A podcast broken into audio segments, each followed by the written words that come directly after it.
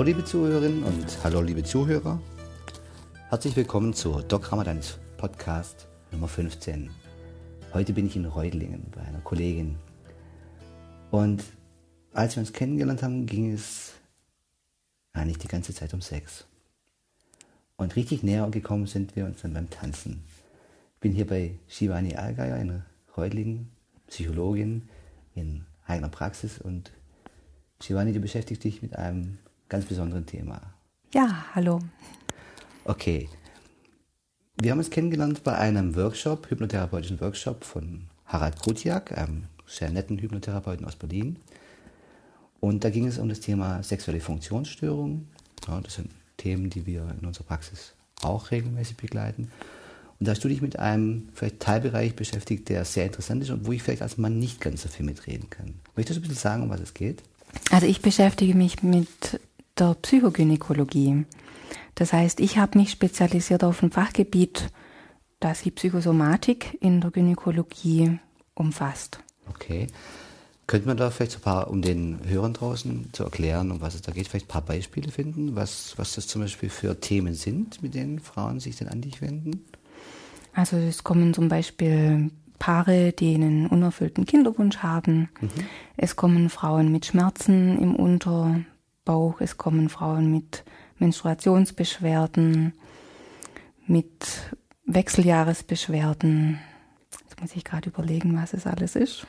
Ja, also natürlich auch die sexuellen Funktionsstörungen, wenn mhm. jemand keine Libido hat oder. Libido, vielleicht für die Leute draußen Liebeslust, also so das Bedürfnis, Sexualität zu leben. Genau. Ja. Dann so ein Thema ähm, Vaginismus ist so ein Fachbegriff. Vielleicht kannst du ihn erklären für die Hörer. Genau, Vaginismus ist die Tatsache, wenn die Scheidenmuskulatur verkrampft und mhm. eine Frau gar keine, keinen Geschlechtsverkehr vollziehen kann. Mhm. Die erleben das dann vielleicht so, dass sie ein bisschen verkrampft sind, sagen sie dann.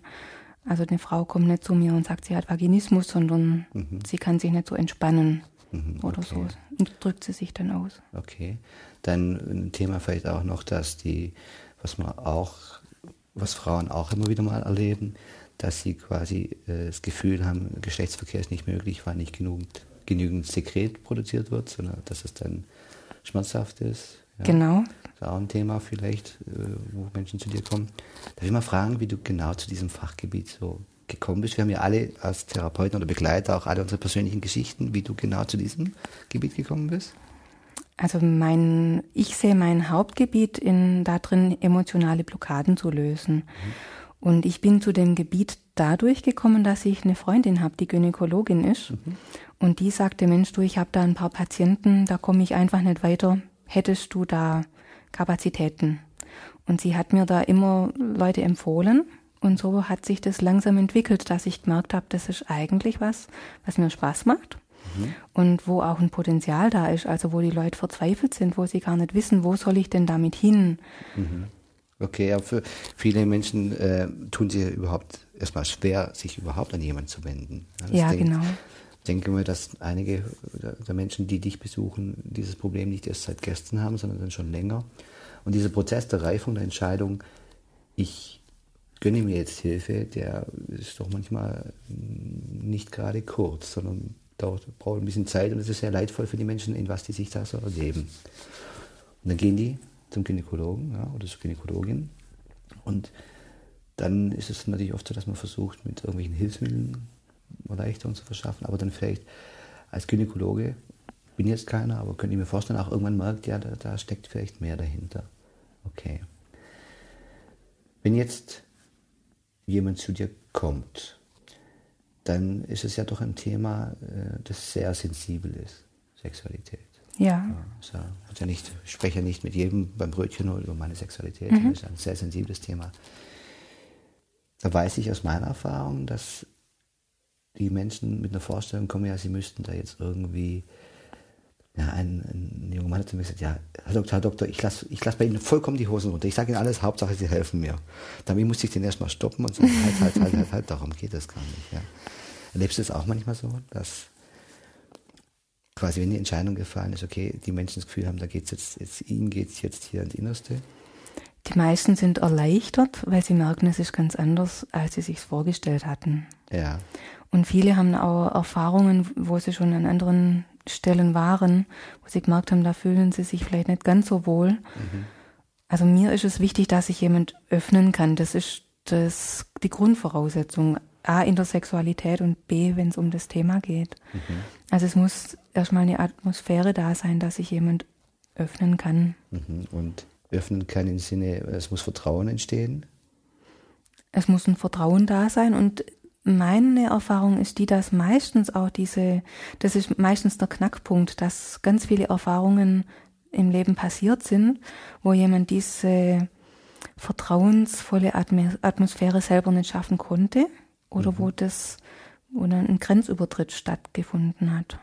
Von, also, das, dass jemand die Grenzen des Patienten nicht respektiert genau. hat, sondern die überschritten hat.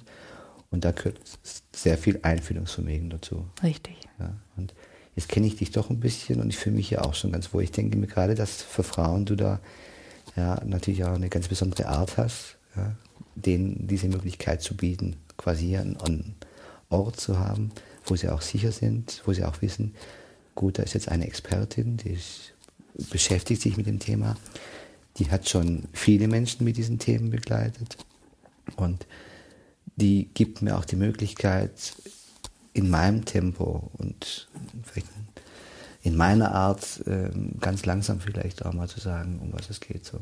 Weil ich denke, in deinem Arbeiten wie in meinem Arbeiten geht es ja nie darum, so kommen manche Patienten mit dieser Vorstellung, die Neugier des Therapeuten zu stillen. Ja? Es gibt ja viele Dinge, die müssen wir gar nicht wissen. Genau. Ja? Da geht es auch gar nicht um inhaltliche Details, was da genau wie abläuft, mhm. sondern oft und das macht es für die Menschen dann, sobald sie das verstehen, sehr angenehm. Da ich sage, du, ich muss dein Problem nicht mal kennen. Wenn es sehr persönlich ist, dann behalte es für dich, es ist deins. Es geht da nicht darum, irgendwas Tiefes quasi auszugraben und jemand anders zu zeigen, sondern es ist deins. Aber vielleicht können wir über den Weg, was in dir passiert, ja, wie du dich dann erlebst, auf dieser Ebene können wir schon damit arbeiten. Mhm. Bei dir oft sicherlich auch so. Ja, also ich merke, dass die Leute, ja, wie ich vorhin schon sagte, eine ganz andere Vorstellung haben von dem, was sie hier erwartet. Und was mir ganz wichtig ist, ist, dass ich dem anderen das überlasse, was er zeigt, mhm. was er von sich preisgibt und dass ich dem auch das Tempo überlasse. Ich arbeite ganz gerne mit Handsignalen. Mhm. Also ich mache nicht das, was ich denke, was ich für Hypothesen habe. Mhm. Also ich muss natürlich vorher erstmal Dinge fragen, dass ich mich auch wohlfühle, mhm. weil das ist genauso wichtig wie das, dass der andere sich wohlfühlt. Mhm. Und wenn ich mir sicher bin, ja, ich kann mit dem anderen arbeiten, mhm. dann beziehe ich den Körper mit ein und frage den Körper, ob er bereit ist, uns zu unterstützen. Okay. Dass er die Informationen zur Verfügung gibt, die wir brauchen. Okay, das, äh, das sind wir jetzt vielleicht beim Thema, das uns verbindet, nämlich Hypnotherapie. Genau dieses Arbeiten mit Fingersignalen oder auch mit Armsignalen, was ich unheimlich mhm. gerne mache, nennt man vielleicht für die Hörer draußen, die das nicht kennen, Idiomotorik. Richtig. Das heißt, ich erkläre das den Menschen immer so. Also ich sage, pass mal auf, vielleicht kennst du das, wenn sich Menschen unterhalten. Und der eine erzählt dem anderen was, was der versteht, ja, und dann so Zustimmung innerlich spürt, dann fängt der ganz unwillkürlich an zu nicken. Dann sage ich immer, guck mal, und der denkt ja dann nicht, ich will jetzt nicken, ja, sondern der nickt ganz einfach. Und dann sage ich der Menschen immer, guck mal, und das nennen wir dann Körpersprache. Das ja, die deutsche Sprache ist ja unheimlich präzise. Das heißt, ich sage dann, der Körper spricht. Der spricht aber nicht mit Worten, sondern über Bewegungen. Und wenn ich das den Leuten so erkläre, dann wissen die gleich, okay, äh, ja, da, da gibt es vielleicht eine unbewusste Instanz, die antwortet, die vielleicht ganz unwillkürlich nickt, die andere mhm. Dinge macht. Und ich sage, guck mal, das kannst du nutzen, um da mit dem Bewusstsein eines Körpers zu kommunizieren. Und ich zeige dir, wie das geht. Und ich mache es nicht, sondern du machst das. Ja? In der Hypnotherapie kann man zum Beispiel die Bewegungen von Fingern als Signale aus dem Unbewussten nutzen. Man kann die Armlevitation, das heißt, dass ein Arm sich auf einmal leicht anfühlt, ja, nutzen. Man kann aber auch alles, alles Mögliche nutzen. Und damit kommunizierst du quasi dann ohne vielleicht genau verbal zu sagen, um was es geht mit dem, mit dem Organismus. Okay. Ging es dir auch schon öfters so, dass die Patienten gesagt haben, das war komisch, mein, meine Finger haben schneller geantwortet, als ich denken konnte? Ja, da gibt es alles Mögliche. Manche sagen, sie merken gar nicht, wie sich diese Finger bewegen. Mhm. Manche, die kriegen das ganz genau mit. Manche sagen eben, sie hätten gedacht, es ging in eine ganz andere Richtung. Mhm. Also da gibt es wirklich alle möglichen Abstufungen. Mhm. Da erlebe ich alles Mögliche. Okay. Das heißt, dann müssen die Patienten in Trance nicht unbedingt reden, das ist ja auch für viele angenehm. Manche haben das Bedürfnis oder machen es sehr gerne, manche mögen es nicht so gern, sondern sie können auch einfach das mal beobachten. Ja, da, da, merke ich auch, dass es unterschiedliche gibt. Die, manche, die sind froh, dass sie reden können, ja. weil sie Angst haben, dass sie da handlungsunfähig wären. Und andere, die sagen, ich möchte kein Wort sagen, weil das ist so angenehm und wenn ich spreche, dann habe ich den hochkommen. Eindruck, genau, ja. dann habe ich den Eindruck, das Angenehme ist weg. Ja, das ist bei das mir auch so ein bisschen, wenn ich draus mache und, oder mich coachen lasse, wenn irgendjemand musste was sagen, oh nee, komm, jetzt muss ich auftauchen, das ist doch gerade so angenehm. Mhm, ja. Genau. Kenne ich also von mir. Okay. Menschen, die ein Problem erleben, kennen du wie ich genauso, wir haben irgendwann ein Problem, ähm, denken darüber nach, Mensch, woher kommt mein Problem? Mit was hat es was zu tun. Und da passiert es ja immer wieder, dass wir so Vermutungen haben, das hat ja was mit dem und dem zu tun. Wie oft passiert dann sowas, dass Patienten erstaunt sind, dass, sie, dass es mit Dingen zu tun hat, die sie nie damit in Verbindung gebracht hätten? Ich würde mal sagen, in 90 Prozent der Fälle. Aha, okay. Und es passiert auch mir nach wie vor, dass ich selber überrascht bin, mhm. dass dieses Symptom mit so einer Thematik zu tun hat. Ja, das heißt also, die völlig entfernt ist auch von der Sexualität, sondern die vielleicht etwas anderes widerspiegelt. Genau. Ja, kann, könnte ich so auch so oft sofort unterschreiben, sehe ich sehr häufig. Und die Menschen sind oft dann auch erleichtert. Richtig, ja. ja? Mhm. Weil manche Menschen leben in dem Gefühl, okay, ich habe ein so schwerwiegendes Problem, ja, das, das ich da erlebe. Ja, das, wenn, man, wenn man sich überlebt als, als Frau, ich kann Sexualität nicht frei spüren oder erleben, das ist ja unheimlich einschränkend von der Lebensqualität. Mhm. Ja. Und dann kommen die, die Menschen oft mit so einer Vorstellung, okay, mein, wenn mein Problem so schwerwiegend ist, dann muss der Grund dafür auch so schwerwiegend sein. Was würdest du solchen Menschen sagen? Ähm, ich habe die Erfahrung, dass es Erklären oder dass das Sagen gar nicht so viel bringt, sondern ich zeige ihnen, dass es mit was zusammenhängt, was gar nicht so schwerwiegend ist. Mhm. Oder was vielleicht, also meine Erfahrung ist die, dass es oft traumatische Situationen waren, dass jemand einen Unfall hatte mhm. oder eine Operation. Mhm. Und das sind schwerwiegende Erfahrungsmomente. Mhm.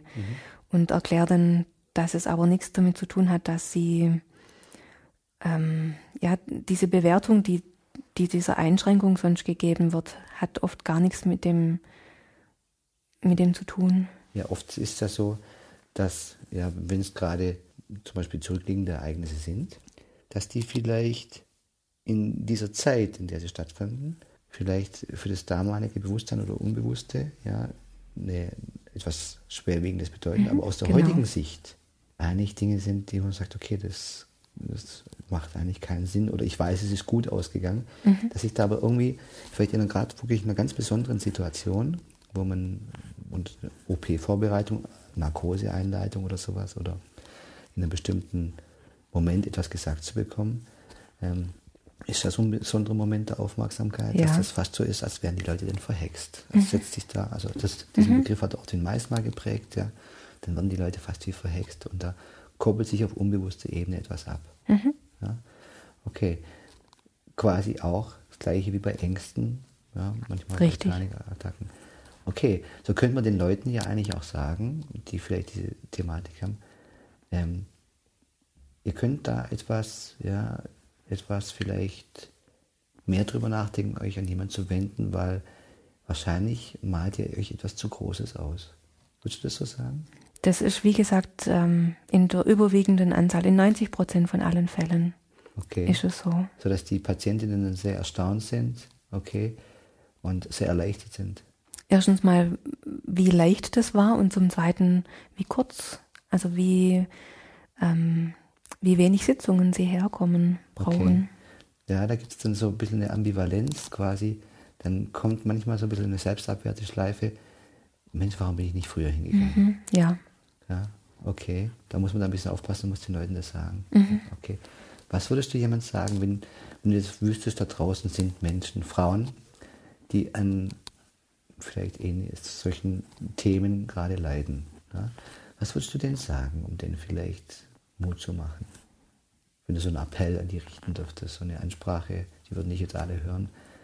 Und du würdest mit deiner Erfahrung, die du hast, die, die vielleicht ermutigen wollen, dass sie sich da aufmachen. Was würdest du denen sagen? Ich würde sagen, der größte Mut erfordert es, hierher zu kommen. Also den größten Mut erfordert es, erstmal diese Entscheidung zu treffen. Und es gibt ja ganz viele Vorurteile vor zum Psychologen zu gehen. Also ich bin ja Diplompsychologin und Hypnosetherapeutin und so zum Psychologen geht man im landläufigen Sinn, wenn irgendwas nicht in Ordnung ist, wenn irgendwas nicht stimmt. Mhm. Aber um eine Lebensqualität sich zu holen, mhm. das ist irgendwie nicht, nicht, so in den Köpfen drin. Mhm. Das heißt, was würde ich sagen, um jemanden zu ermutigen? Fällt dir da was Stimmiges ein im ersten Augenblick? Mir fällt jetzt gerade gar nichts ein. Okay.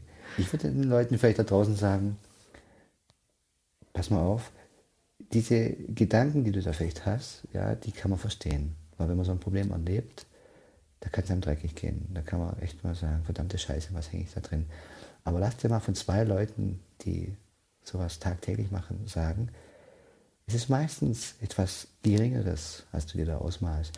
Deswegen gönn dir einfach das mal, einfach mal drüber nachzudenken, na, vielleicht soll ich das mal ausprobieren. Und dann lässt diese Frage mal in dich sinken und dann wartest mal, welche Entscheidung kommt. Und stell dir mal vor, wie das wäre, wie dein Leben aussieht, wenn du dein Problem gelöst hättest. Was sich denn da ändern würde. Und dann schau mal, ob es das nicht wert wäre. Das wäre so Hypno hypnotherapeutisches Einladen für sowas.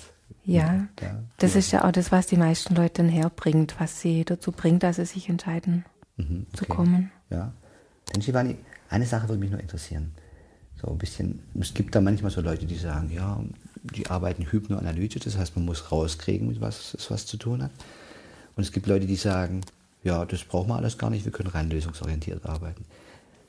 Wie siehst du das? Ich mache beides. Das also das kommt ganz drauf an, wer kommt, was der erlebt hat. Ja was der erreichen möchte. Ich kriege ja auch von Menschen eine Frau, die mit Kinderwunsch zu mir kommt und eine andere Frau mit Kinderwunsch. Es kann sein, ich kriege einen ganz anderen Auftrag. Mhm. Und je nachdem werde ich unterschiedlich arbeiten. Also ich arbeite nicht mit jedem Menschen gleich. Ja, ich auch nicht.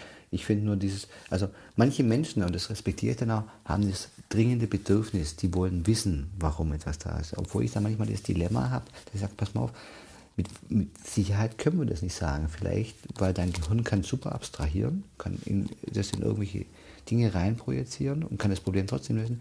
Wir wissen also nicht, ob das jetzt sozusagen, wenn es es überhaupt gibt, die Wahrheit ist. Mhm. Ja? Aber es könnte schon sein, dass du nachher sagst, ja, das könnte biografisch schon hinhauen. Und manche Leute sagen auch, du möchtest gar nicht wissen. Mhm. Das ist auch okay. Komm, dann, dann klären wir es auf einer anderen Ebene. Nur diese, diese Trennung zu machen zwischen aufdeckenden Verfahren und welchen Begriff ich gar nicht mag, zudeckenden Verfahren halte ich eigentlich für Quatsch. Okay. Wie kam es eigentlich zur Hypnose, Shivani? Zur Hypnose kam ich schon während dem Studium. Ja. Ich habe da, also nee, das muss ich ganz anders sagen. Noch bevor ich studiert habe, habe ich ein Buch über Hypnose gelesen. Mhm. Und ich dachte mir, Mensch, wenn ich Psychologin wäre, dann würde ich Hypnose machen. Und dann habe ich das wieder vergessen. Ich habe dann angefangen mit dem Psychologiestudium und dann gibt es ja die Zeit, in der jemand, also in der der Student ein Praktikum mhm. braucht. Und dann habe ich gesehen, der Grevenstorf sucht mhm. Praktikanten und habe mich da beworben. Du hast bei Dirk eine Stelle als Praktikant Ja. Ah, genau. Super. Okay, und dann war es drin. Und dann war ich drin. Dann hast du die ganzen Leute gesehen, die die Aufbauseminare auch machen, hast die quasi eine Grundausbildung quasi genau. parallel mitbekommen. Mhm. Ja. Das ist natürlich super. Und dann yes. war es eigentlich schon, dann war klar, jetzt bin ich, werde ich Psychologin und kann auch schon Hypnose. Richtig. Wurde das denn damals das auch anerkannt als Ausbildung? Weil du da als Praktikantin warst? Die Aus Oder macht, hast du nochmal ein ganzes Curriculum nochmal dran gehängt nach dem Studium? Die Ausbildung war ein Teil vom Praktikum. Ah ja, super. Genau. Du konntest zwei Fliegen mit einer Klappe schlagen. Mhm. Okay. Wir sehen uns ja heute noch in der MEG manchmal. Ja. ja. Hast du für dieses Jahr schon ein paar Themen rausgesucht, was dich da interessiert? Also Kommt- von den Ausbildungen her habe ich mir dieses Jahr vorgenommen, es gibt in der Schweiz eine ziemlich gute Sexualtherapie-Ausbildung. Oder habe ich auch schon was gesucht? Die Ja. werde ich jetzt Berichtest mir denn, wie es war? Ja, sehr ja, gern. Okay. Ähm, jetzt kommen ja nicht nur Frauen zu dir. Mhm. Kommen auch Männer zu dir? Ich habe ungefähr 30 Prozent Männer. Mit ähnlichen Themen? Ich, mein, Spe äh, ein Teil von meinem Spektrum ist ja dieses, sind diese sexuellen Themen. Ich würde sagen, der, der bei mir richtig ist, der hat emotionale Blockaden. Und die Männer, die zu mir kommen, die haben meistens Ängste. Also es sind Angsterkrankungen oder auch Burnout-Thematiken, beziehungsweise psychosomatische Themen, Reizdarmsyndrom Okay. oder Haut, Ja. ähm, Hautgeschichten. Okay, also so gemischtes Klientel eigentlich. Okay. Genau. Also meine Erfahrung ist die, das ist irgendwie meine Spezialität, diese Blockaden zu lösen. Und eine Blockade heißt, ich konnte irgendwann im Laufe meines Lebens ein Gefühl nicht richtig interpretieren. Und unsere Gefühle steuern ja unsere Handlungen. Wenn ich jetzt zum Beispiel Angst habe, dann ist die Tendenz, die, die Angst wegzupacken. Die kommt weg, weil die ist ja unangenehm. Aber eine Angst ist wichtig, weil die zeigt mir, ich brauche Sicherheit. Und wenn ich jetzt diese Angst nicht mit der Sicherheit verknüpfen kann, dann kann ich nicht dafür sorgen, dass ich Sicherheit kriege. Und das, was ich mache, ist quasi diese Verknüpfung wiederherstellen. Und dann ist jemand wieder handlungsfähig, hat plötzlich wieder Kraft und Energie. Okay. Also quasi die Angst sozusagen als, als Wecker zu nehmen Mhm, für genau. ein Bedürfnis. Ja. Richtig. Okay, ja, das sind ist so generelles hypnotherapeutisches Denken auch. Jedes Symptom, ja, ist Ausdruck eines vielleicht Persönlichkeitsanteils, der ein Bedürfnis anmeldet, der Mhm. seine Bedürfnisse nicht ähm, praktisch gedeckt sieht, wo er merkt, hey, da, da fehlt mir was. Und wenn man dann versteht, dass man dieses Gefühl aufnehmen kann, lassen diese Gefühle auch häufig nach, weil alles, was ich bekämpfe, kriegt ja Energie, weil ich ja auch meine Aufmerksamkeit immer darauf richte. Okay, Genau. Also ich erkläre das immer so, das Gefühl, das verschwindet nicht, sondern wenn ich das zulassen kann, dann geht's, dann hat es seinen Zweck erfüllt und dann geht's weg. ja. Also dann kann's sehr- wieder. Ja, dann, dann hat es sich gezeigt und dann ist es, ist es okay. Genau. Ja. Oft hat es ja sehr starke körperliche Auswirkungen. Mhm.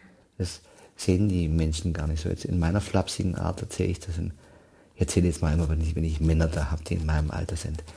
Und die dann sich so ein bisschen schwer tun mit diesem Gedanken. Ich sage, guck mal, das ist ganz einfach. Ja? Ich könnte jetzt Geschichte erzählen von einem traurigen Gedanken und der Körper macht als Symptom eine Träne, aber ich zeige dir das noch, wie du das viel deutlicher spüren kannst. Indem dir jetzt einfach mal vorstellst, du bist so eine, so einer richtig prall, prallen Frau im Bett.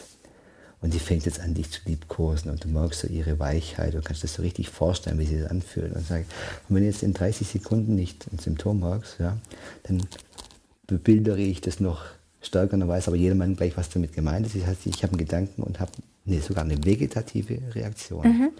Und genauso ist es natürlich auch, dass gewisse Gedanken dann sich einfach auf den Darm ja, projizieren. Genau. Oder eben auf die Haut bei Neurodermitis. Oder vielleicht sogar zu Allergien führen. Was ja für Allergologen vielleicht seltsam klingt, aber für uns Hypnotherapeuten relativ gut handelbar ist. Und ich glaube, wir können eigentlich sagen, auch Allergien kann man hypnotherapeutisch beeinflussen, sehr positiv. Ja. Also etwas, was wir auch immer wieder in der Praxis sehen. Okay. Shivani, du hast hier eine Privatpraxis. Richtig, ja. Ja. Du hast genau gemacht wie ich. Vielleicht au- aus welchem Grund gab es einen speziellen Grund? Vielleicht diese Freiheit? Oder? Ich genieße natürlich die Freiheit sehr. Am Anfang hätte ich mir gewünscht, die Kassen würden das übernehmen. Ja? Ich hatte mir nicht so viel dabei gedacht. Ich habe einfach nach dem Studium angefangen Okay. mit Arbeiten und Ja, und- ich hatte die Kassenzulassung nicht. Okay. Und hast du dann auch gar nicht das Bedürfnis gehabt, die zu beantragen? Ich hatte lang am Anfang hatte ich geplant, dass ich es mache, aber mittlerweile genieße ich so sehr und ich merke, ich kann in so einer kurzen Zeit so viel erreichen. Ich brauche die Zulassung gar nicht. Ja, das ist eine, eine Erfahrung, die ich auch so teile. Äh, vielleicht aber auch so diese Gedanke, damit hat man nicht die Restriktionen, sondern man kann als Therapeut auch, ist selber, ich sag's mal, voll im Saft, man fühlt sich selber wohl. Ja, genau. Und dann kann man natürlich eine, hat nicht das, was Energie zieht, diese viel Papierkram und dann Krankenkassen, die nicht dem Patienten das ermöglichen wollen. Und da hat man einfach, kann man sich auf die Sache fokussieren und man hat einfach auch mehr Zeit.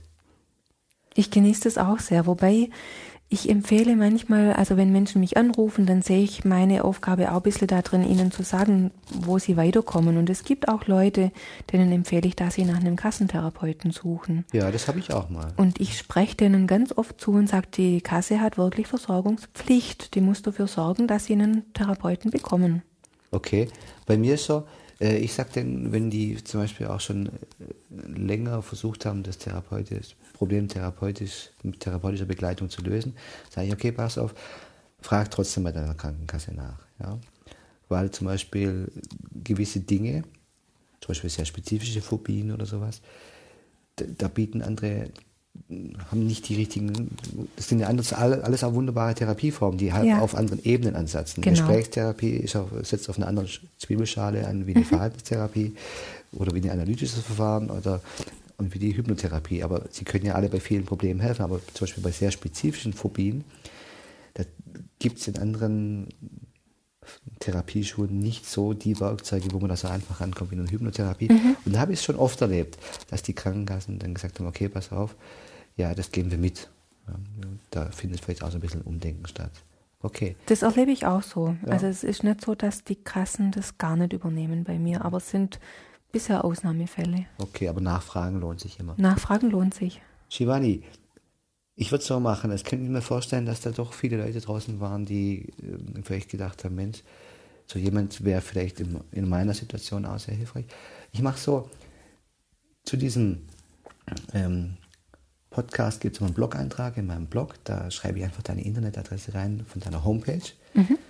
Willst du mal kurz nennen, wie sie heißt, die Domain, wie man dich erreichen kann? Das ist www.allgeier-reutlingen.de. Okay, und genau diese Adresse, die poste ich auch noch in einem Beitrag, sodass Leute, die sich da vielleicht dafür interessieren, mehr über dich zu erfahren, vielleicht sich überlegen, bei dir vorbeizukommen, dass die auf deiner Homepage einfach nochmal im Rahmen der Anonymität des Internets einfach ein bisschen rumsurfen können mhm. und sich einfach mal informieren können, wie sie vielleicht auch dich finden und vielleicht ist die eine oder andere Frau dabei oder auch der eine oder andere Mann, für den oder die du genau die richtige Begleiterin bist.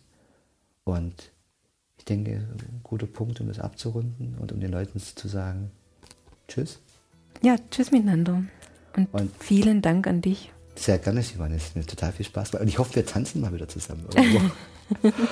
und euch da draußen sage ich wie immer, tschüss, ciao und bye bye, euer Doc Ramadani.